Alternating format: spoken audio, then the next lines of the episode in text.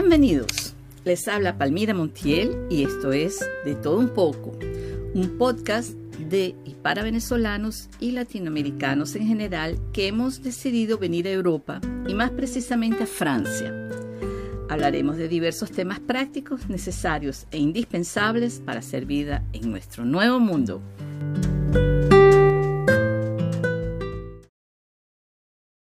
Hoy seguiremos hablando del asilo y vamos a preparar la solicitud de la entrevista. En el episodio anterior nos quedamos en que ya manifestaste tu deseo de solicitar al SPADA de donde vives y que has preparado todos los documentos y recaudos que van a apoyar tu trámite.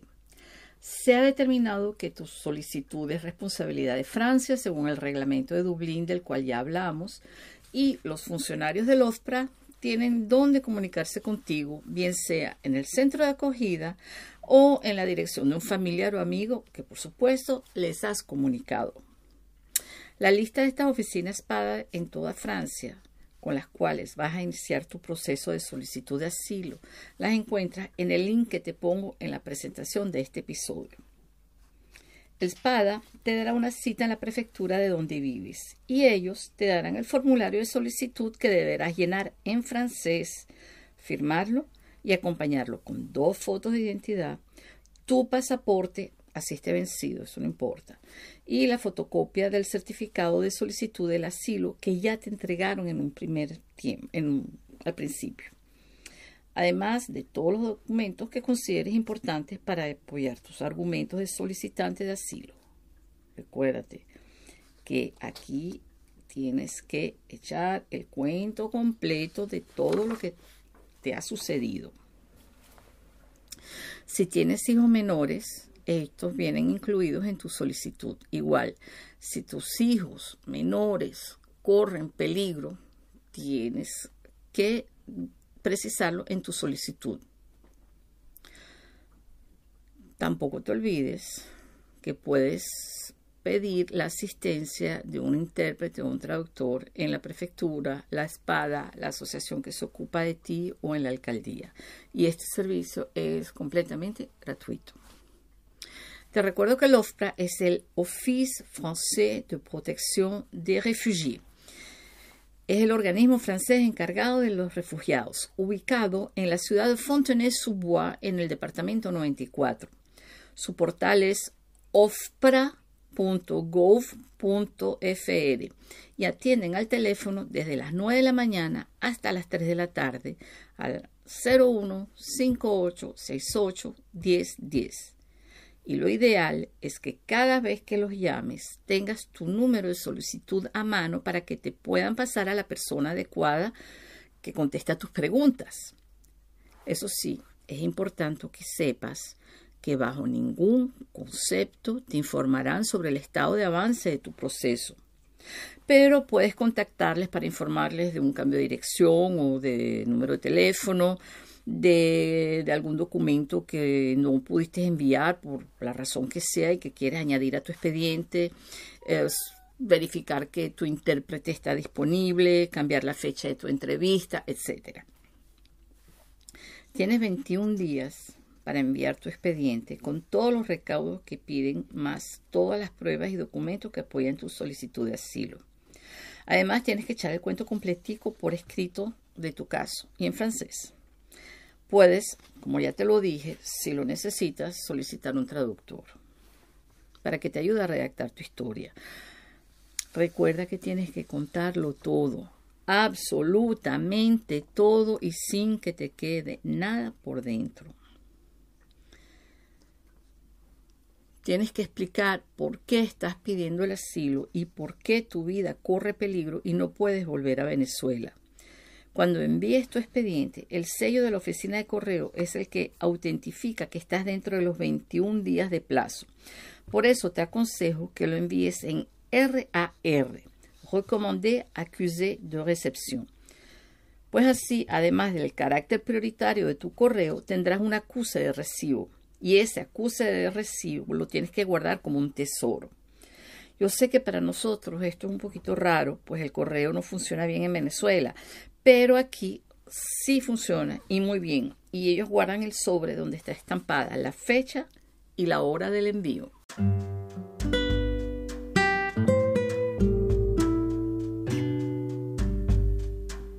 Estás escuchando de todo un poco y puedes enviarme tus preguntas y comentarios a palmira.montiel.gmail.com Palmira con Y. En esta parte del episodio quiero hablarte de algo muy importante. Y es que este documento lo vas a firmar. Y como en muchos documentos administrativos franceses, tienes la mención siguiente. Je sous-signé certifie sur l'honneur que les renseignements me concernant portés sur le présent formulaire sont exacts. Toute fausse déclaration est assimilable à une fraude susceptible de sanction. Traduzco. Yo, el firmante, certifico sobre mi honor que las informaciones que me concierne que he descrito en este formulario son exactas. Toda falsa declaración es asimilable a un fraude y puede generar sanciones. ¿Qué quiere decir esto? Todos tenemos la referencia de las autoridades de los Estados Unidos que juran ante Dios y la Biblia, y que hacer una falsa declaración jurada ante las autoridades es considerado un delito grave. Pues es exactamente lo mismo, a diferencia que Francia, siendo un Estado laico, es decir, que hay una completa separación del Estado y de la Iglesia, no se mencionan fórmulas religiosas en los documentos administrativos. Al tú firmar esta solicitud, estás declarando sobre tu honor, y esto para las autoridades franceses, francesas es el equivalente de jurar ante Dios en los Estados Unidos. Por lo tanto, es importante que todo lo que escribas sea absolutamente verdad, aunque tú pienses que no hay manera que se enteren si pusiste una mentirita. No lo hagas. Las consecuencias pueden ser muy graves y lo peor es que no podrás pedir asilo en ningún otro país de Europa y serás deportado a Venezuela. Y eso no es lo que queremos. Si tu expediente no está completo, te lo devuelven y tienes ocho días para completarlo y reenviarlo. Si no, tu solicitud será anulada. Por eso es importante llenarla bien desde el principio. Y si ya la enviaste y ves que se te olvidó algo, no esperes a que te lo reclamen. Los llamas por teléfono, se los envías para que lo anexen a tu expediente. Y siempre por RAR. También te recomiendo que saques fotocopias de todo lo que envíes y de todos los correos que recibas de la OFPRA y los guardes bien en un expediente. Durante todo este proceso son tu Biblia, tu salvoconducto, tu manual de referencia, tu mandala, tu mapa del tesoro, lo más importante. No te olvides que ellos, los funcionarios del OFPRA, deben siempre poder contactarte y ubicarte. Así que si cambias de dirección o de número de teléfono durante este proceso, debes informarles. Esto lo puedes hacer en línea en el portal de la OFPRA que te dije más arriba y que también te pongo en la descripción del episodio www.ofpra.gov.fr.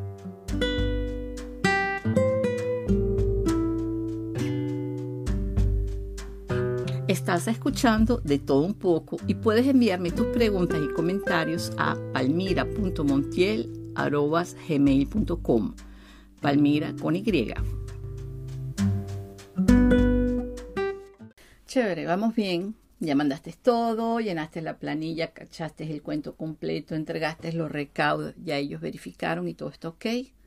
La OSPRA te envía un correo que es el comprobante oficial de tu solicitud de asilo. Puede ser que recibas de una vez la invitación a la entrevista, pero si no es así, no te preocupes, la recibirás más adelante cuando hayan examinado tu solicitud. Existen dos casos en los que se te puede otorgar el asilo sin necesidad de realizar la entrevista. El primero es cuando los recaudos e informaciones proporcionados son suficientes para darte la condición de asilado. Y el segundo es cuando tu salud es delicada y te impide presentarte a la entrevista. Puedes recibir la invitación a la entrevista por correo o por llamada telefónica. No te olvides que es la entrevista de tu vida. Y tienes que ir a Fontenoy-sous-Bois, a la sede de la OFPRA, donde serás recibido por un oficial de protección. Si ya has notificado que tu nivel de francés no es suficiente para esta entrevista, no te olvides de verificar que han previsto un intérprete que te asistirá. Los gastos de este viaje son cubiertos bien sea con el presupuesto que te entrega la OFI, bien sea por la asociación que se ocupa de ti durante este proceso. Sé que suena confuso, pues Francia es el país que inventó la burocracia y las siglas. Pero tú tranquilo, que en este puzzle cada quien tiene su rol bien definido y sabe lo que tiene que hacer.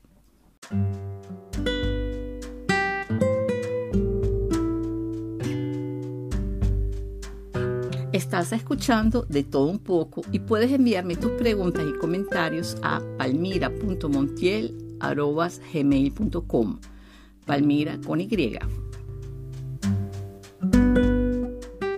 Para hacer un pequeño recapitulativo de los principales organismos, te doy esta lista. 1. El SPADA, que es la estructura que te recibe primero para informarte de los pasos a seguir para hacer tu solicitud de asilo y es la que te va a asesorar en, este proceso durante aproximadamente los seis primeros meses. GUDA, no es el queso, es el Guichet Unique de Demandeur d'Asile, taquilla única de solicitantes de asilo. Es la taquilla a la que te envía el después de haberte sacado una cita para una primera entrevista de pre-solicitud de asilo para ver que cumples con todos los requisitos para solicitarlo. La OFPRA es el organismo que decide si te otorga o no el estatuto de asilado. El OFI Officine Française de l'Immigration et de l'Intégration, la Oficina Francesa de la Inmigración e Integración.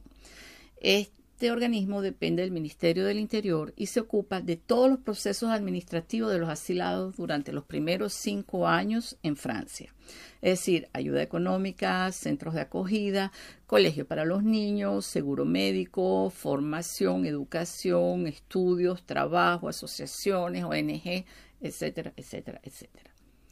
Y el CNDA, que es la Cour Nacional de Droit d'Asile, es la Corte Nacional del Derecho al Asilo.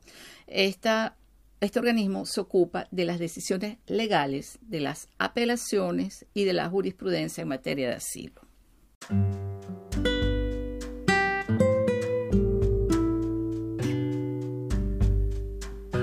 Estás escuchando de todo un poco y puedes enviarme tus preguntas y comentarios a palmira.montiel.gmail.com Palmira con Y. Volvamos a lo nuestro. Si no vas a la entrevista o los recaudos enviados no son suficientes o te reclaman papeles que no les envías, cualquier cosa, tu proceso puede ser anulado y puede ser iniciada tu deportación a Venezuela. Así que si tienes algún impedimento para asistir a tu entrevista, es importante que lo notifiques con antelación. Te recuerdo su número de teléfono. Anótalo y guárdalo. 01 58 68 10 10. A la entrevista puedes ir acompañado de un abogado, si así lo deseas, o con el responsable de la asociación que te apoya, o con un funcionario del ACNUR, si quieres. Para darte un ejemplo, estas son algunas de las asociaciones que pueden intervenir.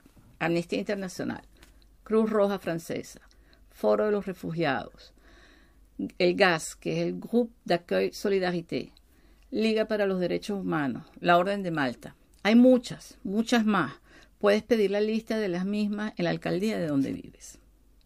Esta entrevista es grabada, tienes que saberlo. Es grabada y es confidencial. Es decir, que lo que tú dices allí queda allí.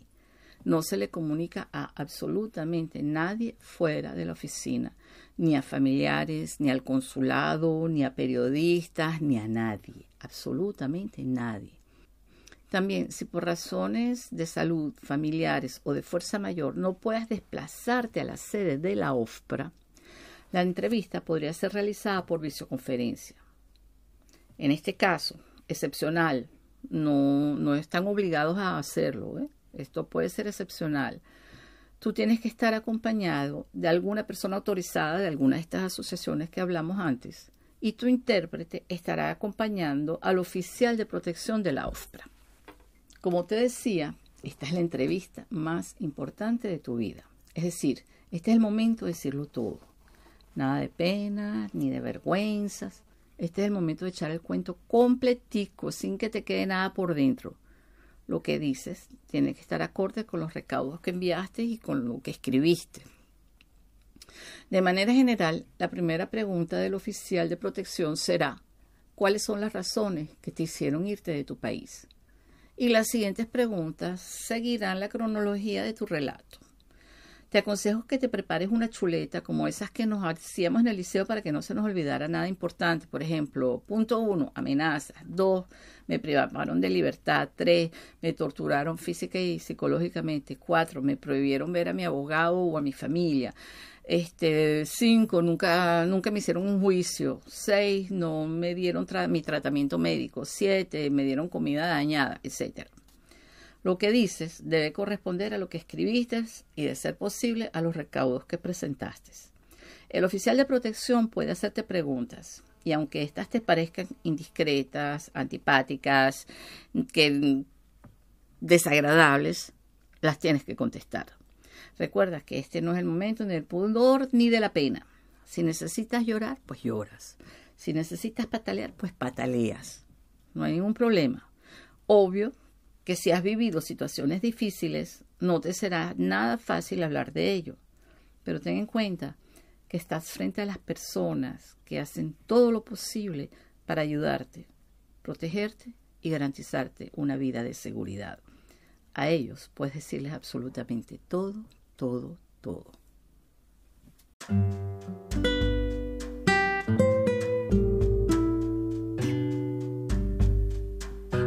Estás escuchando de todo un poco y puedes enviarme tus preguntas y comentarios a palmira.montiel.gmail.com Palmira con Y.